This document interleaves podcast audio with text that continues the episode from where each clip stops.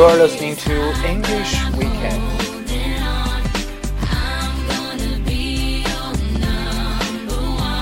Every weekend we spend together to talk about everything in English or related in English learning. I am Bird Eye, your friend. So buddies like kick things off.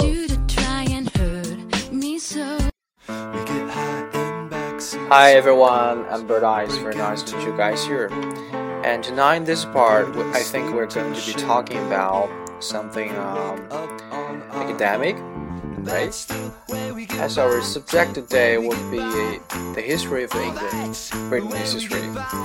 So, uh, well, I first of all I agree to the fact that this is um, very huge, very um, sometimes a vague subject, which I don't think I'm really qualified to to give some argument or talk even talk about something. But I'm uh, personally very interested in this regard, so I think we gonna check this out and find something that'll be valuable to to our personal life individually, right? So uh, today I think I will give a little um, brief introduction to the English history and, and talk about the things that I'm interested in in this regard.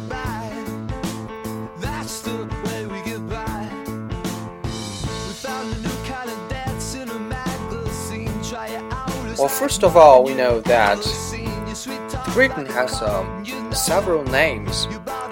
For example, geographic name being the British Isles, right? Great Britain and England. Say that geographically, right?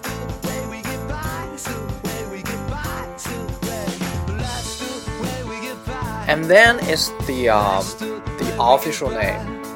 That will be the United Kingdom of Great Britain and Northern Ireland. The United Kingdom of Great Britain and Northern Ireland. We can just uh, write in initials like UK, right?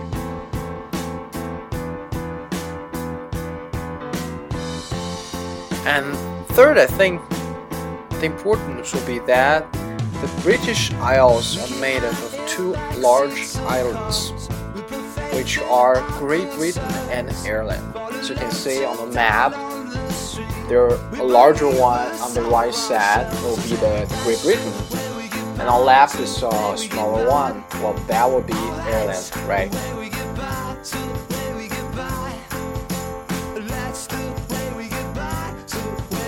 And and what's important, uh, we can say, what makes Britain so important is um, during his very long history, the British people established a political or a complete confederation called Commonwealth, right? So um, we are today nowadays we're supposed to speak English. We have to, or in other words, we have to speak in English, and all this phenomenal is due to the position, international position of Commonwealth and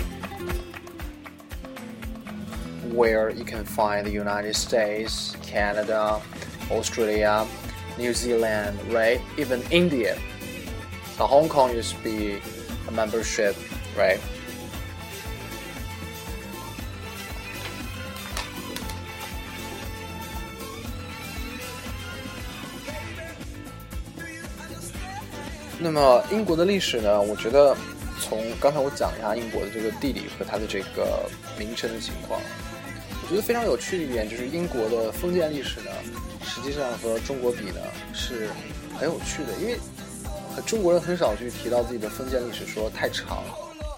我觉得好像就是封建历史很长，实际上是中国历史文化的一部分。但我个人觉得呢，像英国的那个历史呢，它封建的历史实际上只有六百多年，中国就是两千多年了嘛。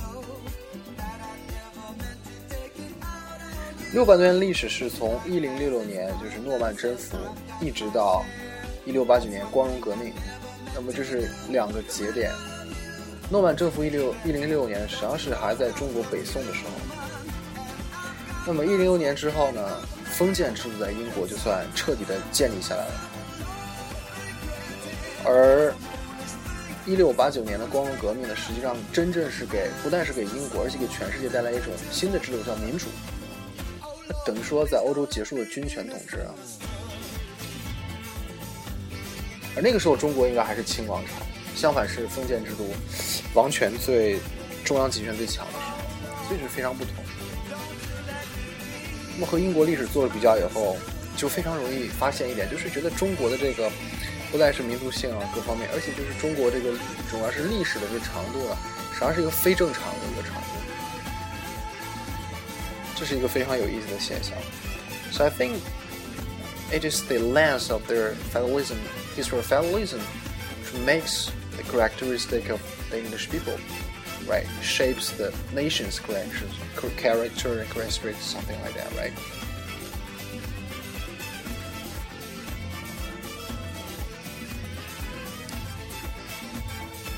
Well, during English history, I think the most important event is arrival of Anglo-Saxons, right? 在英国历史上，我觉得最重要的是盎格鲁撒克逊族呢跑到英国。我个人在这件事上我觉得很有趣，是因为实际上，啊，中国人呢对这件事情实际上是负有一定责任的。Chinese contributed in a way that Chinese didn't, didn't uh, are not aware of to the establishment of English history, Right, and their culture. 怎么讲呢？因为那时候呢，实际上是因为气候的原因呢，匈奴就南下。当时中国是汉朝，那么汉朝人和匈奴打了以后呢，匈奴打不过，就被打到这个欧洲去了，一直到现在这个 Hungary 就是匈牙利这个地方。那么他们呢打到以后，等于说在某种意义上占领了当时北欧啊。很多诺曼人，很多这个这个呃日耳曼人部落，像哥特人、盎格鲁人、萨克逊人，诸如此类，包括那个旺达尔人，他们的这个生存领地，所以他们被驱逐了。一部分人南这个南下，跑到罗马帝国；另一部分人就跨海了，去的就是英格兰。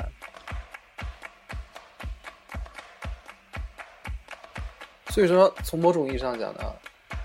盎格鲁撒克逊族之所以去英格兰，实际上是和当时汉朝人的这个武功、军事力量是有一定关系的。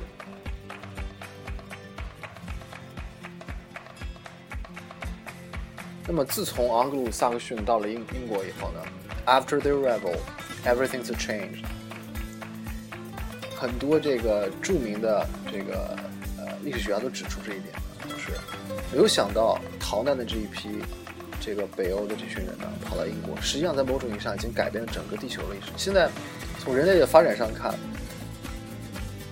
第一个在全球建立这种殖民地的是阿鲁萨克逊族，第一个登上月球的也是他们，实际上是美国人。那美国人和英国人是一个种族嘛，两个国家，所以是不非常不可思议的。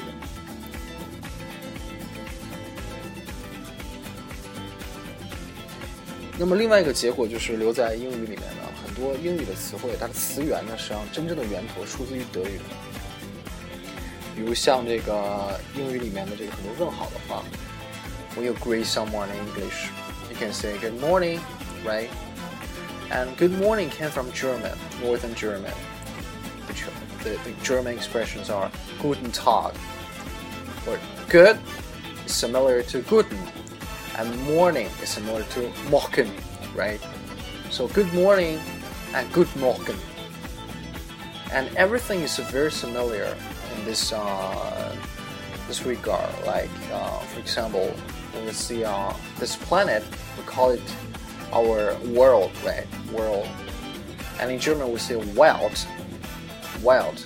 W E L T. Welt. But in the level of pronunciation, you can find the similarity, right? And even numbers. For example, 20当我们说二十的时候，twenty，那么英语里面是 twenty，德语里面就是 twenty。 Eins, zwei, drei, vier, fünf, sechs, sieben, acht, neun, zehn, elf, zwölf, dreizehn, vierzehn, fünfzehn, sechzehn, siebzehn, achtzehn, neunzehn, zwanzig，对吧？这是德语的一到二十，twenty。我们可以看到，从 twenty 到 twenty，实际上只是一个发音的改变。那么这些实际上都是当年这些浩浩荡荡的文化运动留下了一些这个现在还活着的一个证据，所以非常有趣。实际上，我们学的英语就是这些文化遗迹的一个一个产物。那么今天呢，我们就先聊到这儿。在下个礼拜，我们会接着谈呢，昂布萨克逊到了英国以后，他们所面临的情况，当时的英国究竟是什么样子？他们所创造的英国又将会是什么样？好，谢谢大家的收听。